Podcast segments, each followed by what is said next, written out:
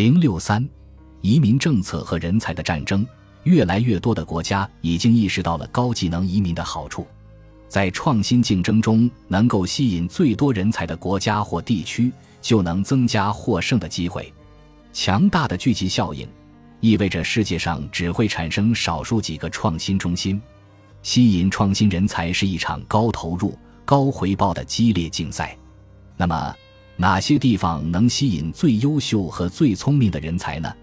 经济学家列出了最有吸引力的城市标准，这些标准包括交通、环境、教育、多样性和经济活力。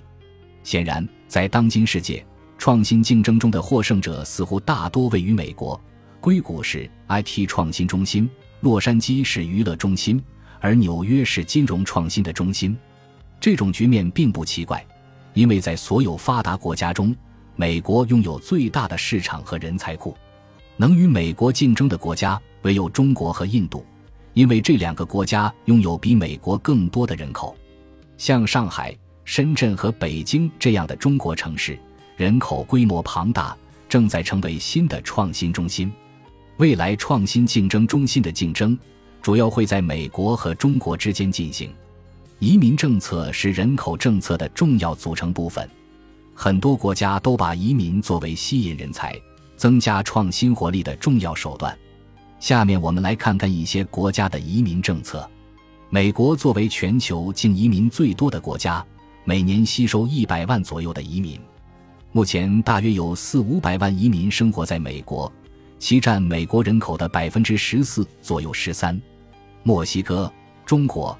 印度是美国移民来源最多的三个国家，外国出生人口的劳动参与率高达百分之七十五，高于本国出生人口。事实上，海外高素质的移民已经在美国科技领域发挥着重要作用。根据二零一九年美国国家科学工程基金会的调查，美国当年博士毕业五十五六百一十四人，其中约百分之三十三是临时签证持有人。中国是除美国本土外第一大生源国。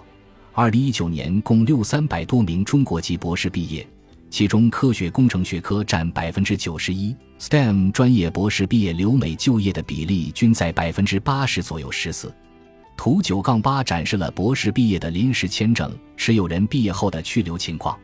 美国也一直在吸引高技能人才的移民，主要有两个方向：一是移民法，二是相关政策。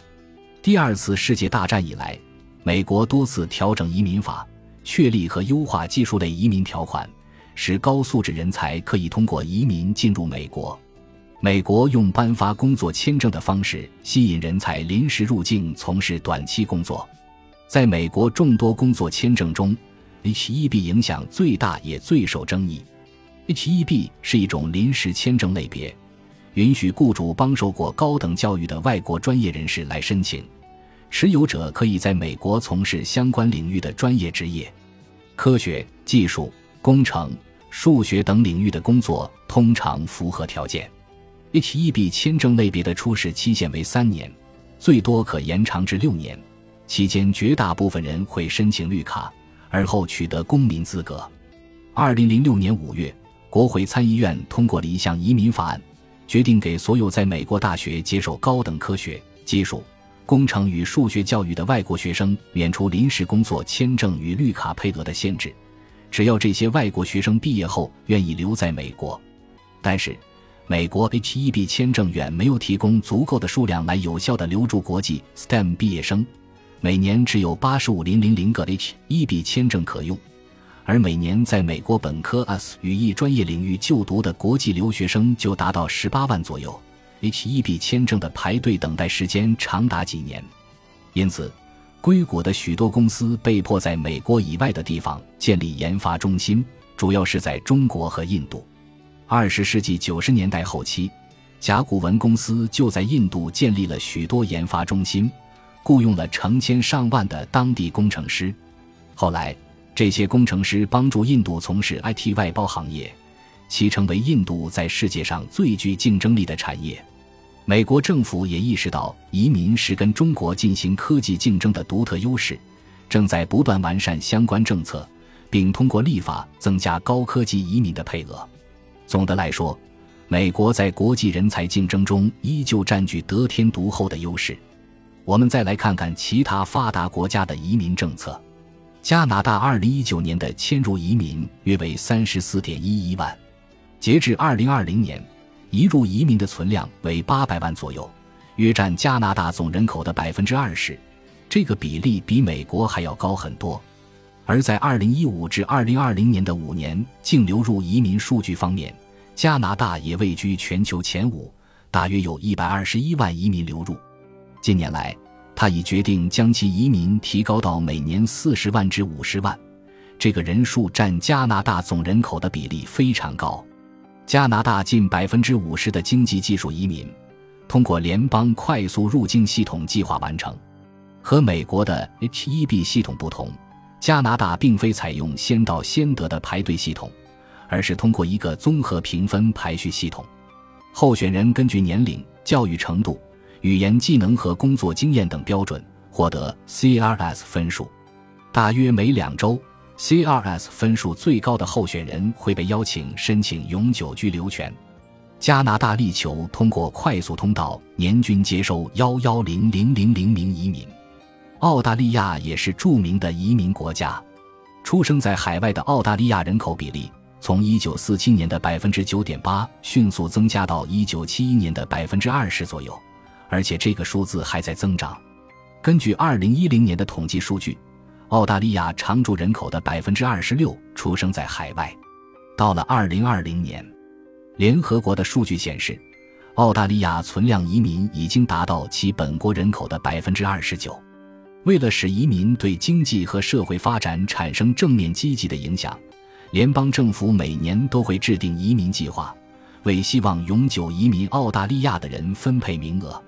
自1945年创建第一个联邦移民方案以来，在近70年里，澳大利亚移民政策从专注于吸引主要来自英国的移民以增加人口，逐步转向专注于吸引技术移民，以满足澳大利亚的技术劳动力需求。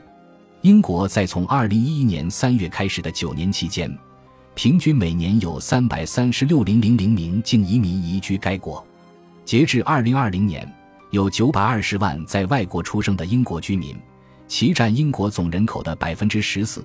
大约六百万居民是非英国公民。十五，英国于二零二零年二月实施全球人才计划，取代原有的 Tier 一 Exceptional Talent 签证。如果是以下领域之一的专家或者潜在专家。可以申请在英国生活和工作长达五年，还可以延期一至五年。政府表示，此举旨在吸引那些在科学技术、工程、数学领域拥有非凡才能或表现出非凡潜力的人。英国在二零二一年推出了新的移民积分体系，想要移居英国的移民工人必须至少获得七十分。积分方式包括英语能力以及在符合条件的企业工作。如果属于优秀的高技能人才，就可以获得额外的加分，比如相关博士学位为十分，科学技术、工程或数学博士学位为二十分等等。德国是欧盟中最发达的大国，所以吸引了大量欧盟内部的移民，尤其是来自东欧的移民，有效缓解了本国低生育率造成的年轻人口的不足。近几年，德国还吸收了大量难民。对于非欧盟的高科技人才，德国也有类似英语国家的专才计划。受限于非英语国家的劣势，德国并不能成为全球非欧盟顶尖人才的主要目的地。但是，得益于其在欧洲的经济中心地位，对欧盟的年轻人来说，德国依然是最具吸引力的欧洲移民目的地。日本虽然传统上对移民并不友好，但是随着社会深度老龄化和人口负增长，也加大了吸引移民的力度。现在在日本毕业的外国留学生，只要找到专业技术类的工作，取得居留权就会比较容易。政府预计五年内将在长期护理、建筑、电器、农业等十四个行业接收多达三十四万外国人，以缓解劳动力短缺的问题。十六，韩国的低生育率问题也十分严重，所以同样开始放宽移民政策。韩国政府计划在二零二二年上半年引入永久居留入籍快速通道制度，从而让在韩国完成硕士和博士课程的科学人才，毕业后可以稳定的留在韩国，直到找到工作。另外，政府也将设立新的韩流签证，以吸引 K-pop 等文化领域的人才。该计划向留在韩国进行娱乐活动或来学习韩国著名娱乐机构先进系统的文化学生提供签证，以提高韩流内容在国际舞台上的竞争力。阿联酋也是著名的移民国家，以阿联酋最大的城市迪拜为例，绝大部分的工作都是由外国劳动者完成的。外国劳动者不仅仅是低技能的建筑工人和家政工作者。大量的专业人员和管理人员也都是外国人。严格意义上来讲，迪拜的外国劳动者不能算移民，因为他们并不拿当地护照，也没有投票权。但是这些外国人在迪拜可以很容易地取得工作签证和长期居留权。很多人在当地买房置业，孩子上国际学校，并且享受了各种社会福利，实际已经把迪拜当成了第二故乡。如果从外来人口占常住人口的比例来说，那么迪拜的外来人口比例是世界上最高的。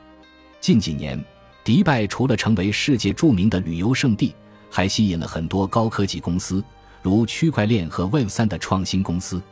可以说，迪拜的成功很大程度上得益于其开放的外国劳工和移民政策。本集播放完毕，感谢您的收听。喜欢请订阅加关注，主页有更多精彩内容。